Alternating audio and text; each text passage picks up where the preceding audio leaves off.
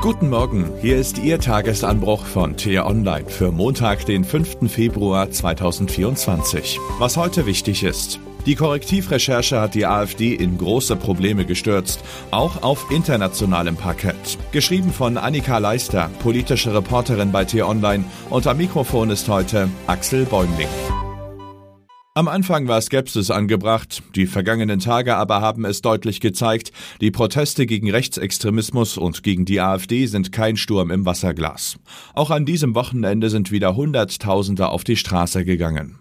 Für die AfD wird das zunehmend zum Problem, nicht nur, weil sie sich selbst als Partei der Basis, der Bürger, des Volks rühmt und ihr nun ein guter Teil dieses Volks die rote Karte zeigt, sondern auch, weil die Menschen auf der Straße die schweren Vorwürfe präsent halten, die gegen die AfD im Raum stehen. Und weil die Köpfe der Partei zunehmend beim Versuch scheitern, diese Vorwürfe vom Tisch zu wischen. Die Partei, die von Krisen zehrt wie keine andere, sie scheitert an der Kommunikation, wenn sie selbst in der Krise steckt. Zwar fluten AfD-Politiker mit ihren Freunden im rechtsextremen Vorfeld das Netz mit Lügen und Desinformationen, die Demonstranten seien bestellt von der Regierung, sogar von ihr bezahlt, ebenso wie die Rechercheure von Korrektiv. Die hatten berichtet, wie AfD-Politiker sich im November in Potsdam unter anderem mit dem Rechtsextremisten Martin Sellner trafen, um Pläne zur Vertreibung von Millionen Menschen aus Deutschland zu besprechen, auch von solchen mit deutschem Pass. Glaubt man der Kampagne der AfD im Netz, ist die Korrektivrecherche nichts als Lüge, Betrug, Medienskandal.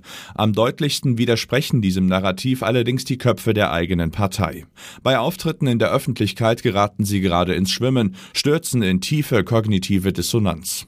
Hinter verschlossenen Türen will die AfD-Chefin sich nach Informationen von T-Online zeitnah mit Marine Le Pen, der Chefin der französischen AfD-Partnerpartei Rassemblement National, treffen.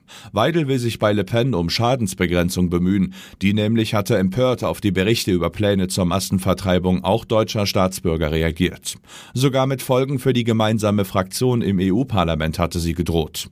Und die Franzosen sind wichtige Partner der AfD, derzeit nach den Italienern die mächtigste Gruppe Gruppe der Fraktion. Um die innenpolitischen Verfehlungen muss Co-Chef Tino Kropalla sich derweil kümmern. Auf großer Bühne stellte er sich in der Talkshow Maischberger den Vorwürfen und geriet schwer ins Rudern. Die von einem Rechtsextremismus-Experten vorgetragenen Fakten, die belegten, wie sehr die AfD inzwischen als parlamentarischer Arm der rechtsextremen Szene in Deutschland fungiert, erklärte er kurzerhand zu reinen Meinungsäußerungen. Gegenargumente Fehlanzeige. Immerhin brachte Kropalla die für die Partei derzeit wichtige Schutzbehauptung, sie habe nichts gegen Ausländer, wolle Menschen mit deutschem Pass auch nicht des Landes verweisen. Doch nicht nur Moderatorin Sandra Maischberger strafte ihn umgehend mit Lügen, sondern auch die eigene Basis. Die regte sich in Chats und sozialen Netzwerken über Kropallas Distanzierungen auf. Lieber wäre einigen offensichtlich das klare Bekenntnis zum rechtsextremen Sellner gewesen. Fast erfrischend ehrlich hielt es dagegen Bernd Baumann, der parlamentarische Geschäftsführer der AfD im Bundestag. Der nämlich konnte im Bericht aus Berlin rein gar nichts Schlimmes daran finden, dass AfD-Funktionäre in Bayern in einer Disco tanzten, in der Deutschland den deutschen Ausländer raus skandiert wurde. Zu ausländerfeindlichen NPD-Slogans tanzen, ganz normal, findet Baumann offenbar, und hatte auch am Slogan selbst nichts auszusetzen.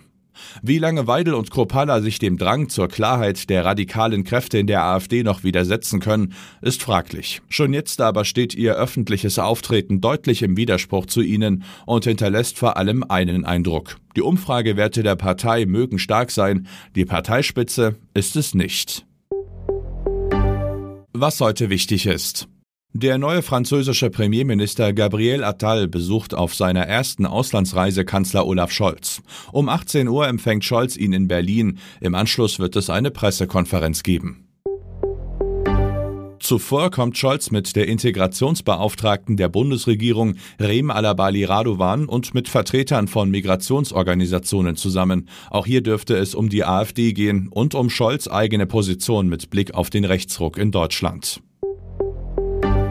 Seit drei Jahren streiten sich der Rapper Bushido und der Berliner Clanchef Arafat Abu Chaka vor Gericht. Es geht um Vorwürfe wie Freiheitsberaubung, Erpressung, gefährliche Körperverletzung. Das Landgericht Berlin wird heute um 15 Uhr ein Urteil verkünden. Und was ich Ihnen heute insbesondere empfehle, bei uns nachzulesen. Die Ampel ist unbeliebt, die Wirtschaft schwächelt und die AfD ist stark. Was läuft da gerade schief? Mein Kollege Johannes Bebermeier sprach mit einem, der es wissen müsste, Robert Habecks Staatssekretär Michael Kellner.